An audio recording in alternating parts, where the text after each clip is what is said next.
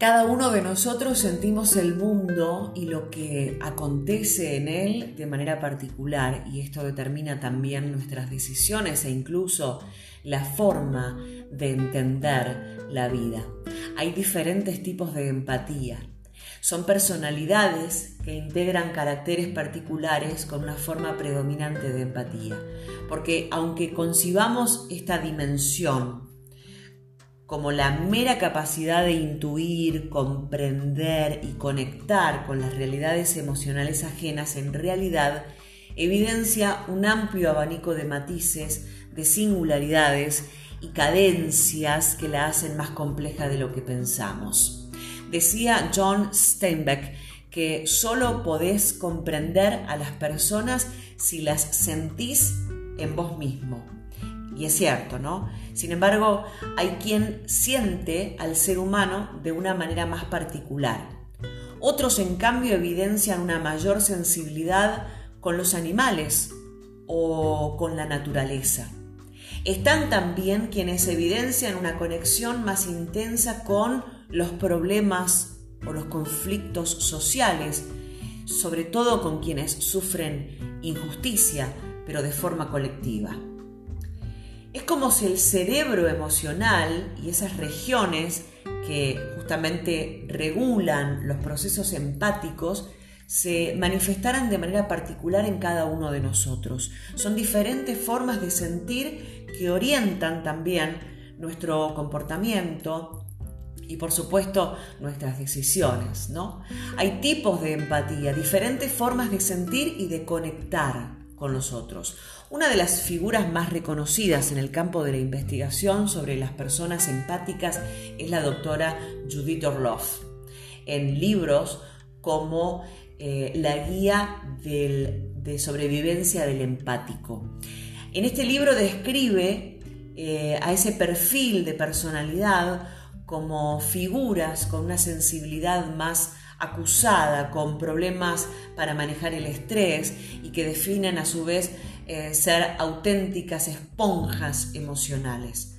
Absorben toda la negatividad, toda la preocupación y toda la inquietud de los demás. Ahora bien, hay un matiz. Según ella, existen diferentes tipos de empatía y es común que muchas personas puntúen más alto en unas tipologías concretas. Es decir, si bien es verdad que toda persona empática, empático, es más receptivo, más sensible a todo lo que lo rodea, a veces podemos encontrarnos con que esa empatía se concentra de manera más significativa en algún área en específica.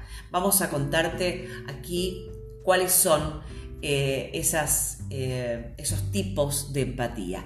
En principio, la empatía emocional. Esta primera tipología está presente en la mayoría de nosotros, es decir, podemos captar, leer, interpretar las emociones ajenas, sin embargo hay quien demuestra una especial habilidad para conectar con los mundos emocionales ajenos.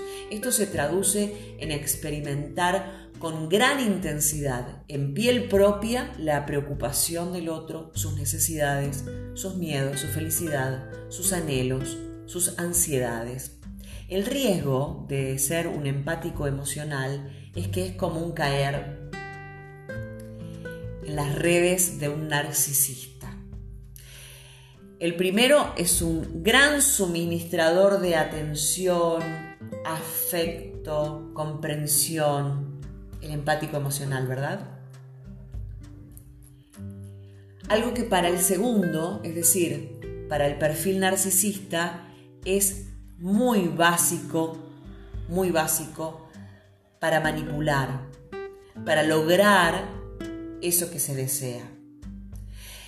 Después está la empatía física, es decir, siento tu dolor en mí. En la Universidad de Stanford realizaron una investigación para comprender mejor un tipo de empatía, que es la física, y consiste en experimentar con gran intensidad el dolor ajeno en uno mismo.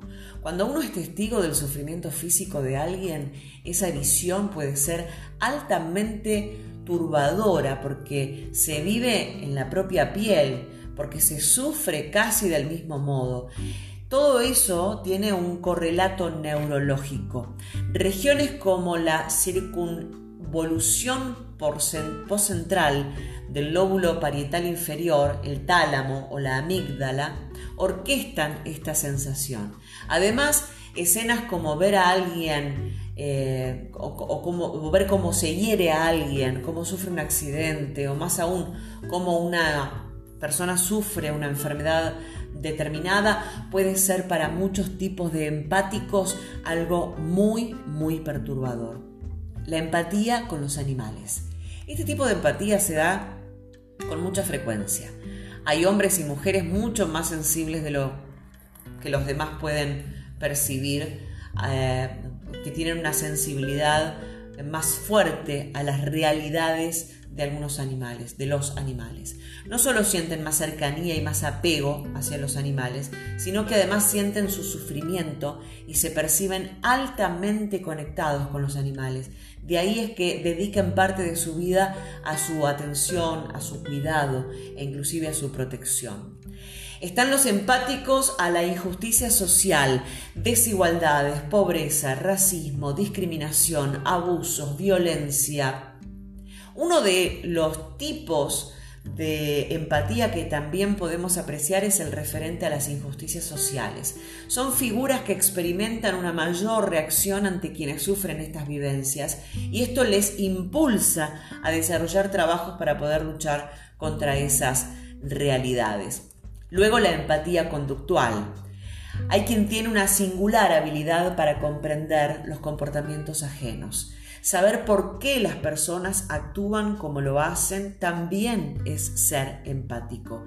Es identificar motivaciones, mm, eh, realidades emocionales en los que los demás eh, hacen determinadas cosas o reaccionan de determinada forma eh, y comprender por qué reaccionan o hacen ciertas cosas y no otras.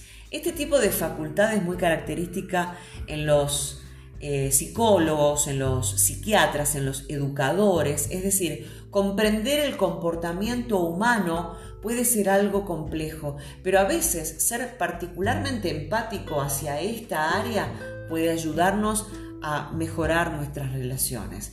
Para terminar, es cierto que todos tenemos facultades empáticas, sin embargo, cada uno de nosotros puntuamos más alto en algunas tipologías que en otras. Esto orienta nuestras elecciones en la vida, nuestra forma de ser, nuestra personalidad, también el modo en que nos relacionamos con los demás, comprender qué tipo de empáticos somos si es que somos empáticos, qué tan empáticos somos, comprender esta dimensión de nuestra existencia nos permite a su vez conocernos mucho, mucho mejor y por supuesto conocer mejor a las otras personas.